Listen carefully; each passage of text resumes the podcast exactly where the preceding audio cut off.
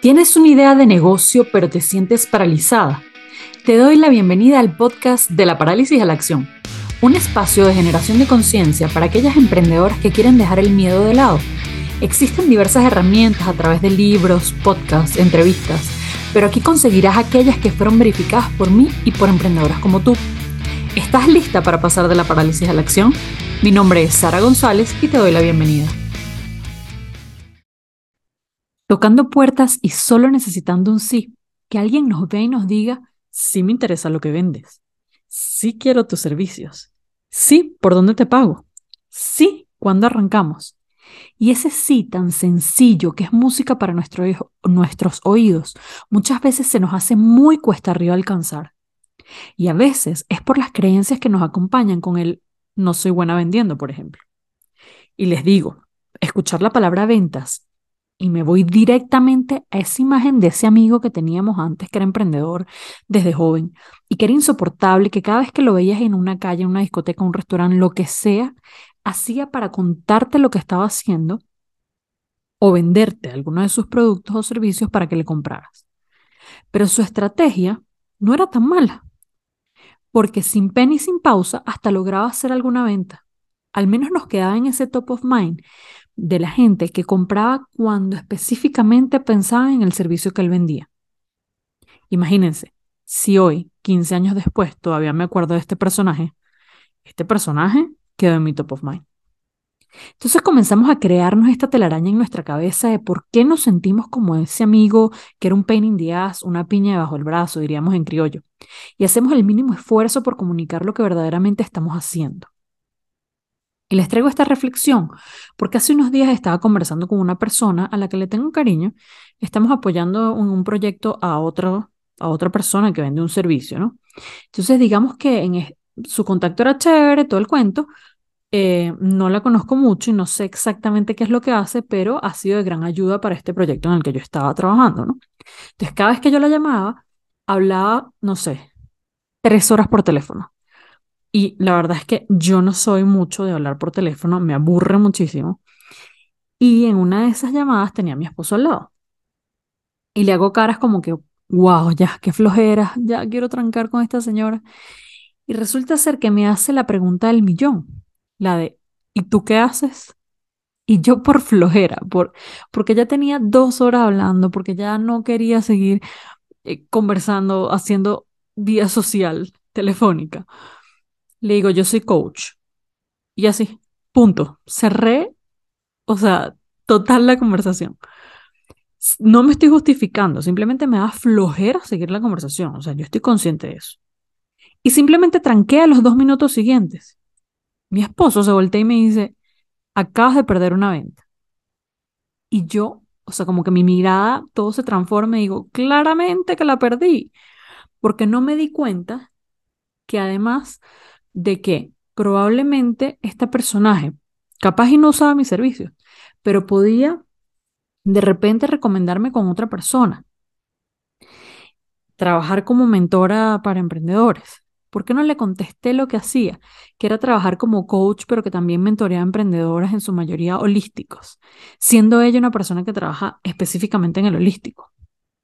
Y obviamente fue un revolcón porque, digamos, uno tiene que estar preparado y siempre abierto a que cuando te hagan esa pregunta, pues uno como emprendedora va a sacar lo mejor de uno, ¿no? Y acá es tener el mindset de ver oportunidades en todos lados, porque uno no sabe. Esto que quise decir va directamente ligado a algo que fue una de las primeras cosas que me di contra una pared desde el día uno que empecé a aprender. Y no sabía cómo responder al famoso ¿y tú qué haces? ¿Por qué? Porque no tenía integrado que era Tenía 13 años en consumo, trabajando en marketing en ventas. Adicionalmente, me encantaba todo el tema intuitivo, de terapias. Me había formado como Teta Healing, me había formado en otras, en, como coach. Entonces, no, no sabía cómo integrar todo eso. Entonces, en este capítulo, que para mí es clave, este que les traigo, este capítulo es de ventas. Y probablemente han escuchado 10.000 veces esto, pero se los vuelvo a dar desde mi punto de vista y desde mi percepción y como yo lo he usado, porque esta pregunta que cada vez que te dicen, ¿y tú qué haces? tienes varias formas de resolverlo. Y esto necesitamos decirlo en dos oraciones, que es el famoso pitch, ¿no? Pitch de ventas, que es como lo llaman. A veces le dicen ascensor, eh, es, eh, pitch de ascensor, y básicamente es contar quién eres, qué resuelves y cómo lo haces. Si te da chance de contar alguna anécdota que adicionalmente pueda relacionarlo directamente a los resultados que has tenido y que a su vez pueda funcionar para la persona a la que estás hablando, pues bingo, mejor aún. Entonces, ¿cómo hacer esto? Porque suena súper fácil, yo, yo, he visto millones de videos de YouTube, eh, mira, a lo largo del tiempo le han cambiado el nombre y a mí me funcionó hacer una mezcla de varias cosas, que es lo que les traigo hoy. Usar fórmulas que he aprendido de mentores y adicionalmente le meto mi picante, porque es clave que no sea una oración armada. Ojo con esto. Tienes que integrarla, tienes que hacerla tuya como tú la dirías, como si yo me encuentro a este personaje en la calle, yo sé que eres tú, pues como tú me hablarías a mí. Entonces, piquemos este ejercicio en tres partes. La primera parte es de quién eres. Se los he comentado en varias oportunidades. Entiendo ya desde un simple, entendiendo, perdónenme, desde un simple DOFA o de un FODA, o cualquier herramienta que te ayude a poner en papel y desmenuzar cuáles son tus virtudes, tus fortalezas, por lo que los otros te reconocen constantemente, es decir, responder con total honestidad quién eres. Acá no es sacar las estrellitas de tipo, soy administradora de 10 años, tengo un MBA, eh, bla, bla, bla. No, no, no, no. Acá el quién eres es una palabra que vaya directamente relacionada a lo que haces, que se entienda fácil y rápido. Luego de que lo escribas, compártelo con personas de confianza, porque a veces mirarte desde un observador distinto te puede ayudar a complementar lo que inclusive tú no estás viendo de ti mismo.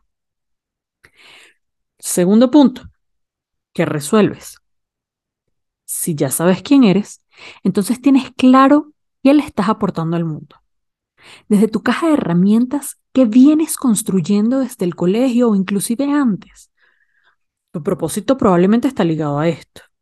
Vuelvo con otro ejemplo para aterrizar esta idea. En mi caso, por ejemplo, que soy coach y terapeuta, pero también tengo un background, como ya ustedes saben, se los he contado 10.000 veces, son 13 años en marketing y en ventas en consumo masivo.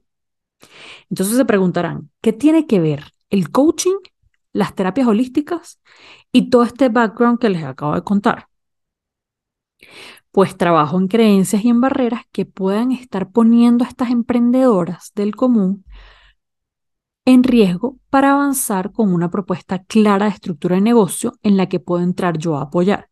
Y en el caso de las terapias, pues a sacar lo mejor de ti como persona. Entonces, vuelvo.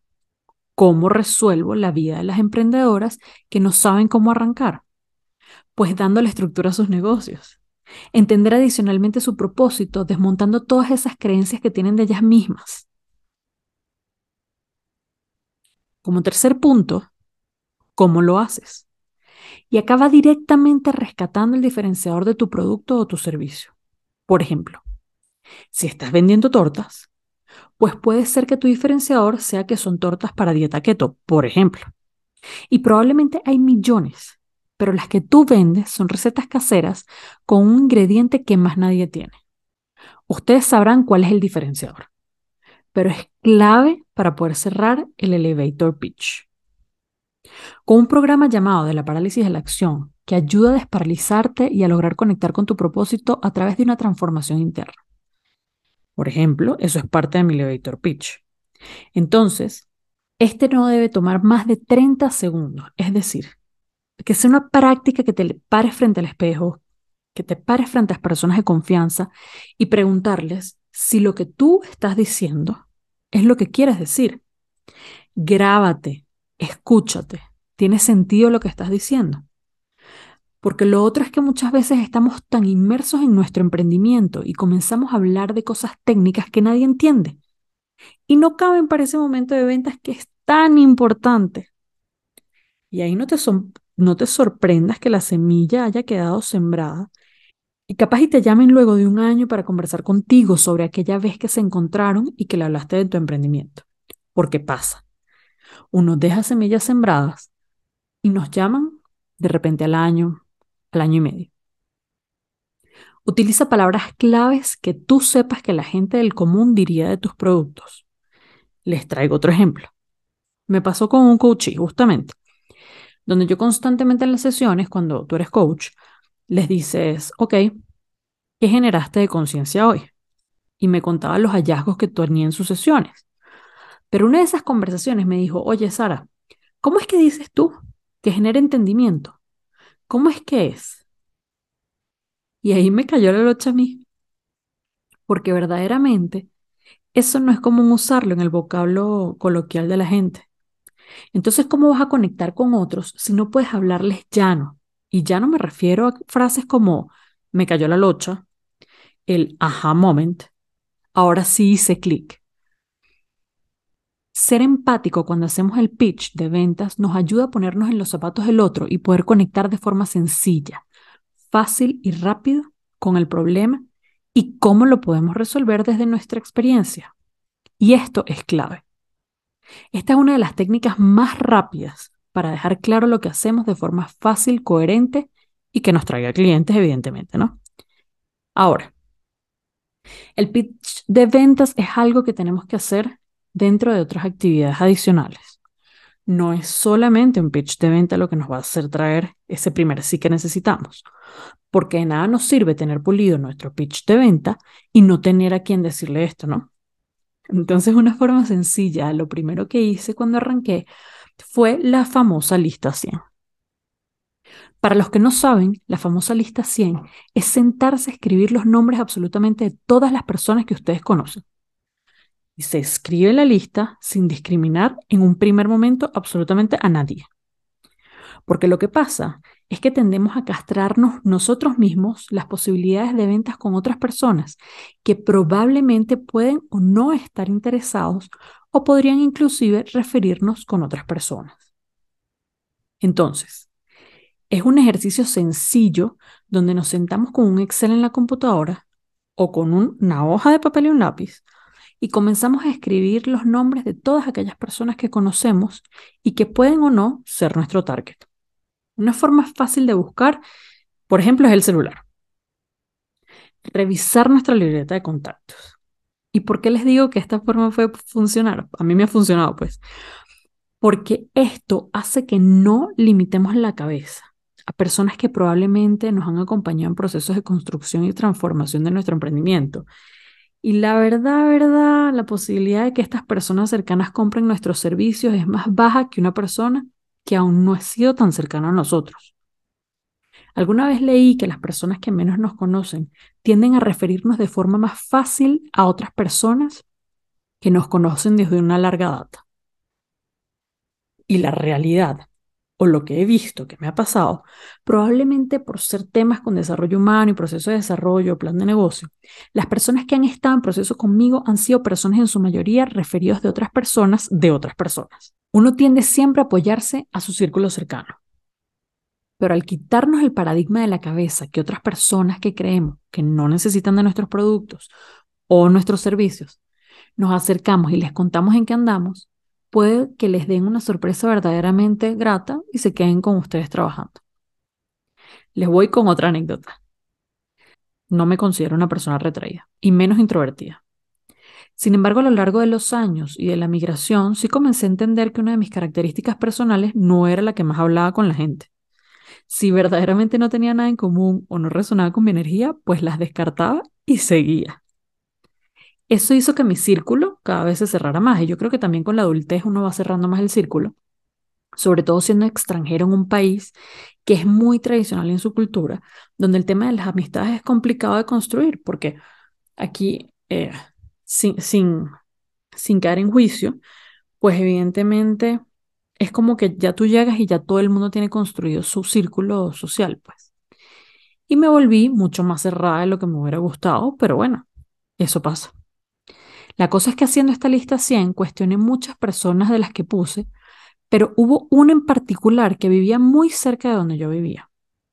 La conocía de larga data, con mis paradigmas que capaz y no le interesaba eh, eh, conocer qué es lo que estaba haciendo. Entonces yo había puesto un café y lo retrasé como 10 veces. Hasta que dije, bueno, ya va, Sara. ¿Qué es lo peor que puede pasar? Y me dije, bueno, pues lo peor que puede pasar es que me diga que no. Y ese miedo de exponerme en lo que ando puede ser que se disipe. Porque verdaderamente esa era mi principal barrera, era un miedo al rechazo, ¿no? Entonces, para hacerles el cuento corto, terminé haciéndole un proceso de coaching espectacular. Y no fue nada más eso, es que adicionalmente llegaron referidos de su parte. ¿Y qué pasó? Logré hasta un cliente satisfecho y con lealtad.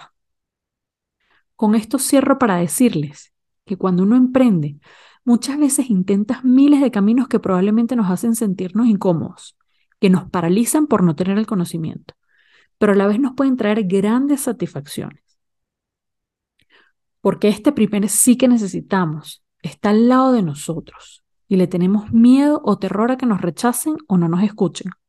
Pero entonces les pregunto, ¿qué es lo peor que puede pasar si dan ese primer paso? O por el contrario, ¿qué es lo mejor que puede pasar? Espero hayan podido desparalizarse y entrar en acción. Chao, chao.